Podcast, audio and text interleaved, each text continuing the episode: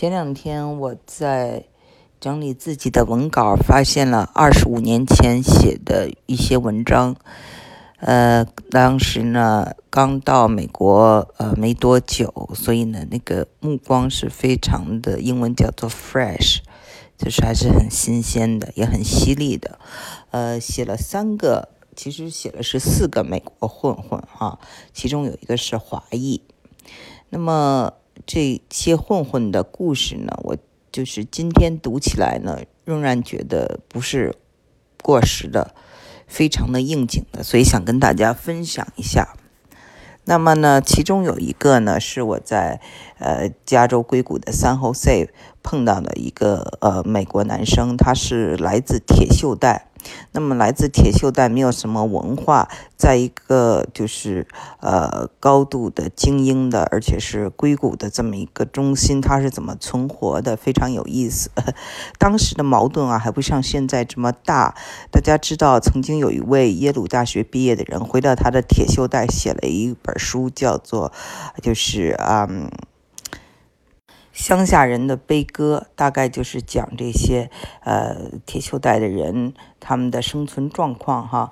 那我呢，诶，这个书是最近几年火起来的。我当年那个呃所在的美国呢，呃还没有目前现在这么大的这个矛盾，因为很多的企业当时还没有完全搬离美国，但是呢，已经显现出了就是呃蓝领。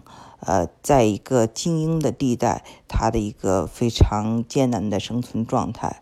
那这个人呢，他就叫做 Jeff，他本人呢就长得还是挺好看的啊，就但是因为没有文化嘛，所以呢，在这个硅谷这种高科技的地方很难生存。他靠什么生存呢？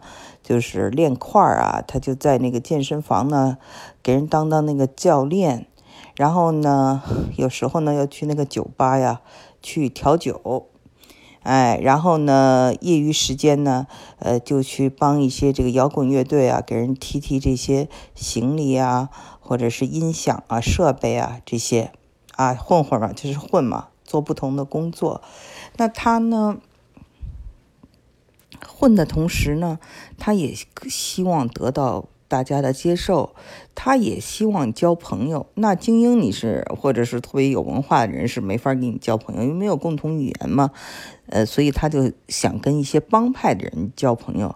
那么当年呢，在这个三后塞啊，就圣荷西这一带呢，他的这个西班牙裔比较多，墨西哥裔比较多，所以他就想跟那个墨西哥裔呢，呃，交朋友，把自己打扮成白墨啊，白墨西哥。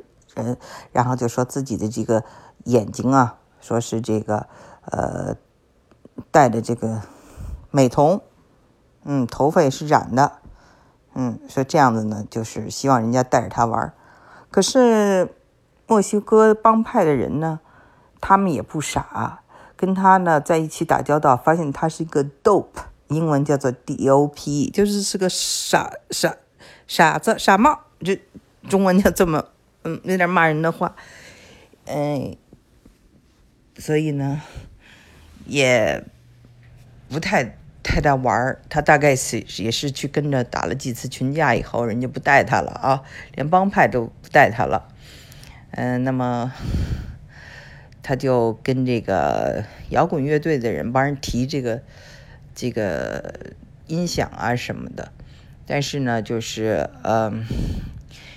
摇滚乐手呢，呃，他们呢，一般呢还是有一些情怀的，呃，他们跟其实跟这个蓝领啊，也是文化上格格不入的。大家想想啊，那个蓝领一般是什么特色啊？就是那个工人那种钢铁，就是铁锈带人，一般是基督徒，对吧？一般还可能是喜欢打枪，喜欢拥枪、开枪。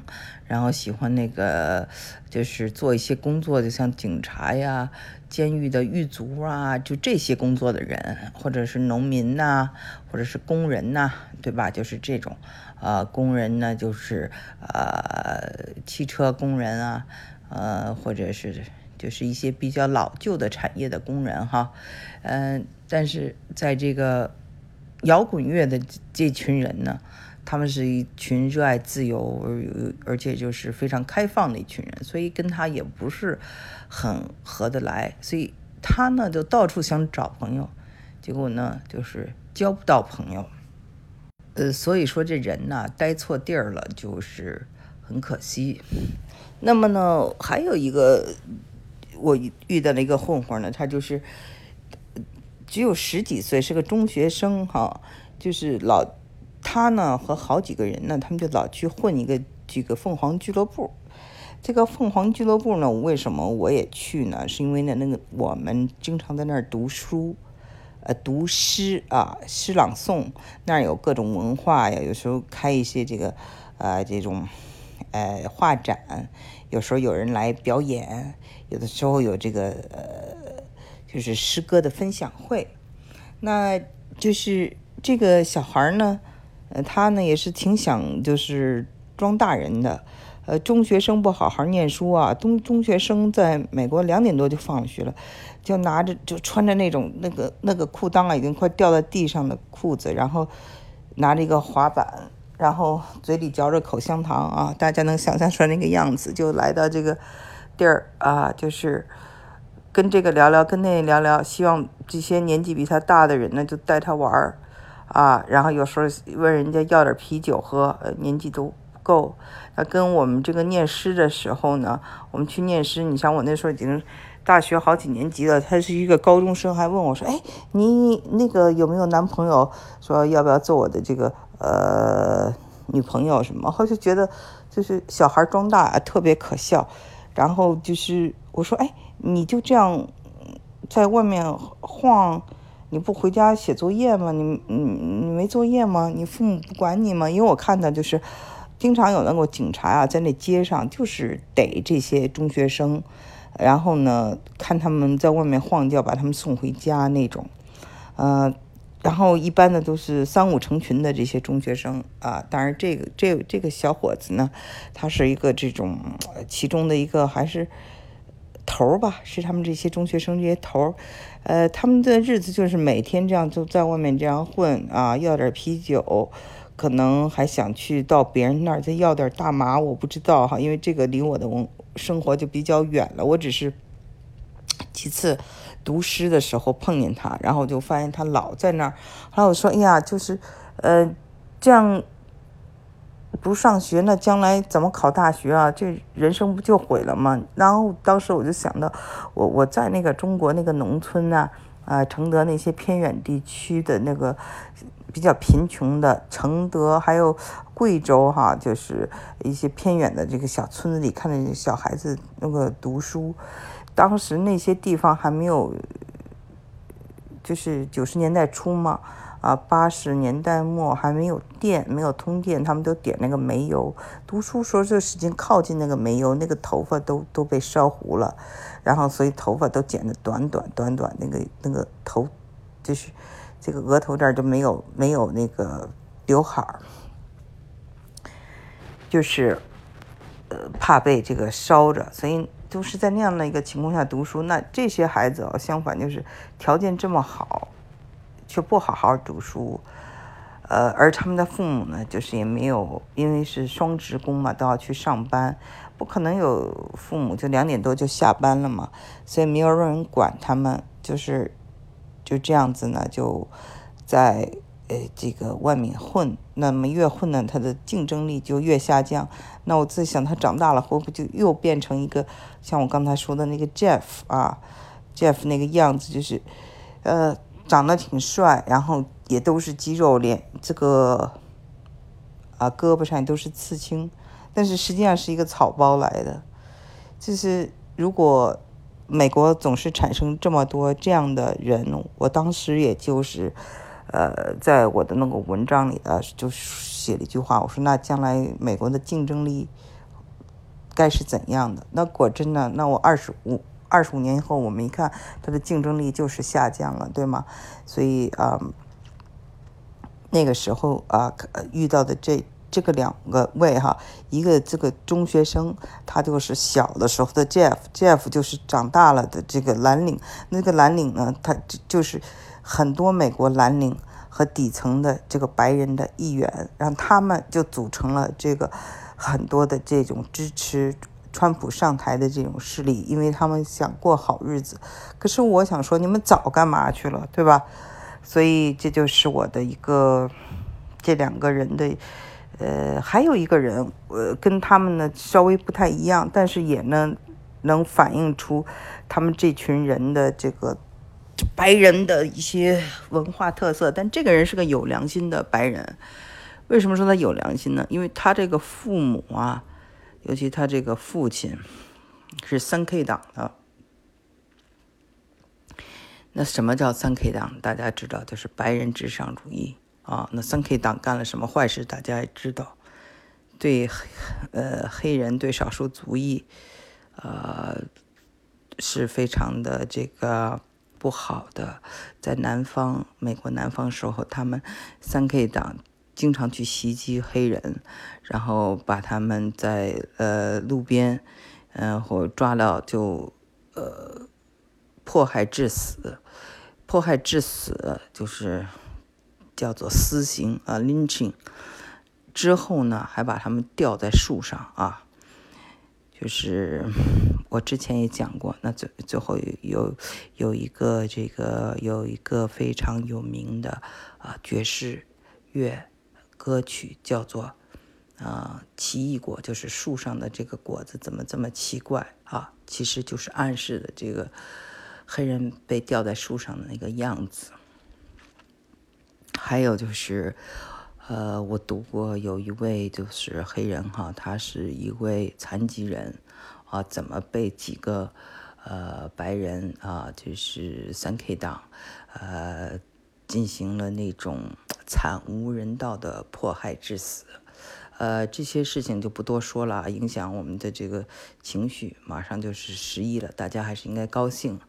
我接着讲这个，就说这个爸爸他是三 K 党，但这个孩子叫大卫，特别好，特别善良。他呢，一看就是有着这种，呃，他的爸爸的，就是说。当年很为自己的血液骄傲，所谓的这种日耳曼血统啊、雅利安血统啊，这是非常带有种族歧视的那种蓝眼睛，啊，白皮肤。这个大大卫也长这样，然后他就说：“我爸爸的恨呢，交给了我去爱，所以他他只爱跟那个所谓有色人种啊，或以前叫有色人种啊，现在叫少数族裔 的人打交道，要学中文。”学越南文，学这个呃这个印度啊，印度话，嗯，就是呃西班牙语啊。然后呢，因为他说他是要做一个有爱心的人，对吧？他就当了护士，男护士，嗯，是不是很有爱心？大家可以想象的出来，而且还吃素啊。那个他给我讲，他最夸张的一件事就是。有位七十岁的老太太非常喜欢他，啊，在那个希望他照顾他，然后呢，就是病入膏肓的时候，竟向他提出了一个要求，说你能不能亲我一下？指的是就是 kiss 啊，不是说 kiss 到脸蛋上，是那种啊，就是情人一样的 kiss。对他来说也很不愿意，他是个年轻人嘛，只有二十岁出头。老太太七十周岁又病入膏肓，但是他觉得还是答应了老太太的要求，啊，当然是一个嗯鸡多米一样的啊，啄木鸟似的，但是他还是这样去做了，所以就可见这个人呢是很善良的。他最后呢跟我就讲说，他呀，呃，交了一个朋友，这个朋友呢，呃，就是是个艺术家，嗯。他们跟他们家人闹翻了，所以呢没有地方住，也没有钱，所以呢大卫呢就把他的这个房子让给他住，然后把他车让给他开啊，然后呢还花钱给他就是买吃的，就是特别的嗯支持这个艺术家。他说艺术家是不为别人所理解的，但是我要理解他。嗯，所以呢，就是两人相处，呃，这个艺术家呢，就是晚睡晚起，有时候动静比较大，但是因为呢，这个大卫他是护士嘛，叫三班倒，挺辛苦的，有时候要早上特别早起，有时候就说这个晚上，他这个艺术家朋友住在他那儿就不睡觉，就影响他的休息。而且把他的家弄得乱七八糟啊，就是从来也不收拾。然后呢，那个他呀，我忘了那个艺术家朋友叫什么了。后来过了些时候呢，这个大卫就跟我说：“我这朋友啊，呃，他改名了，叫 Change，叫改变。他说这个世界需要改变。然后呢，说他讲了很多他的想法，我为他的那个梦想啊。”嗯，那个而就是颤栗啊，感到非常激动。但是他这经常影响我睡眠，我也很苦恼。还说，呃，有机会你呀，就跟我说我哈，说你帮我呃见见他，跟我判断一下，嗯，我应该怎么对待他？他呀，这个人呢，嗯，很想认识你，因为。一听说你呢，就是是个作家；第二呢，就是你在 Berkeley 还在念书，那应该很懂得东方的文化，又在这个这么酷的大学里，呃，学习还写诗，所以他很想跟你就是认识。我说好好好，呃，有机会，呃。愿意认识，但是我呢，因为学业很忙，而且我这个对这种流浪艺术家以前也见过嘛。那大卫可能见的比较少。我在那个北京的时候，圆明园画家村我就去拜访过，而且周围也确实呃有几个这个流浪画家，我也就是帮助过他们啊，去卖画啊，什么都做过这些。呃，所以很理解他，但是那时候我自己在美国也是一个弱者嘛，因为刚来也没有钱，也要读书，英文，呃，就是还没有完全的，就是非常流利，所以读书就很辛苦。那在这样的情况下呢，我就没怎么关心这个 David 大卫和他这个朋友 Change 的故事。然后呢，过了一阵儿呢。嗯，David，David 又跟来找我说：“哎，我这个艺术家还在我这儿住着呢，他已经不叫 Change 了，他改名了，叫做阴阳。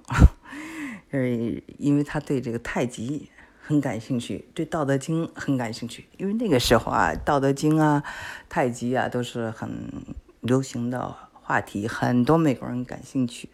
所以我当时听了我就笑了，我说：哎呀。”这个阴阳人啊，在我们这个中文里头是，呃，这个人有两个性别，啊，就是，呃，双双性别的人叫阴阳人，呃，开玩笑。当然，这个，呃，大卫就跟我讲说啊，这个他发现这个阴阳啊，虽然很博学，但是呢，他呢不聆听别人。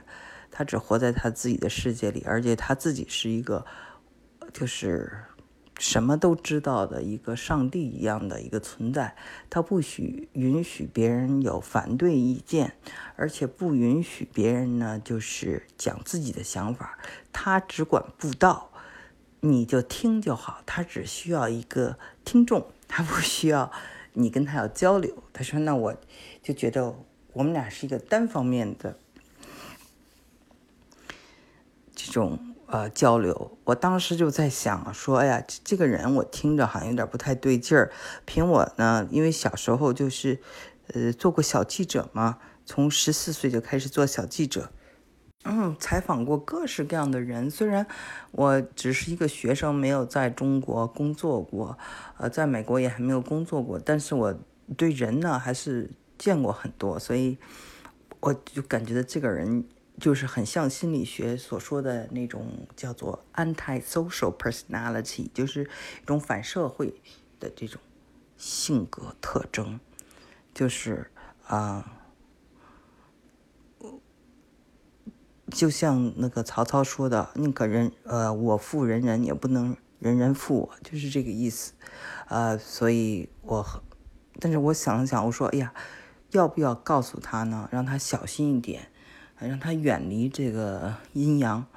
嗯，最好是不要跟他来往了。但是如果我这么一说，那不是就断了这个阴阳的这个生计了吗？因为他完全在靠他资助呢，对吧？靠大卫来资助。就后来呢，我就没有说。但是等大卫再找我来说说，呃，这个阴阳把他所有的零钱全偷走了，还拐跑了他的女朋友。消失的无影无踪了。然后呢，这个故事呢，呃，我想讲到这儿呢，还没有讲到最重要的一点，那就是说，别人伤害了你，或者别人啊对你呢做出了这样的事情以后，你应该怎么反应？我，比如像我哈，我当时就很后悔，说，哎，我应该告诉大卫，我之前的。想法和我对这种 anti-social 的这些人的一种啊理解，但是呢，那个大卫他并不是他有些生气，但后来很快就不生气了。他觉得我问心无愧，就是我做做对了，我就是该做的事情。那么他做了什么事情？那是他的因果报应，就是大概是这么一个意思。所以我也很佩服这个大卫啊，毕竟是呃这个素食主义者，而且是一个这个喜欢照顾人的这个护士，他的内心还是非常有爱心的。但是同样呢，大家有没有想过哈？像刚才我说的。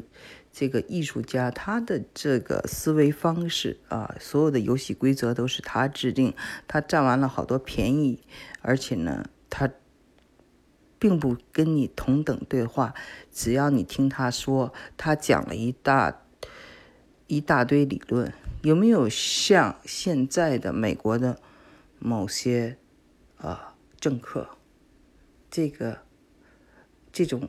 啊，性格特点就是我只能我占便宜，不能我吃亏，是不是听起来很熟悉呢？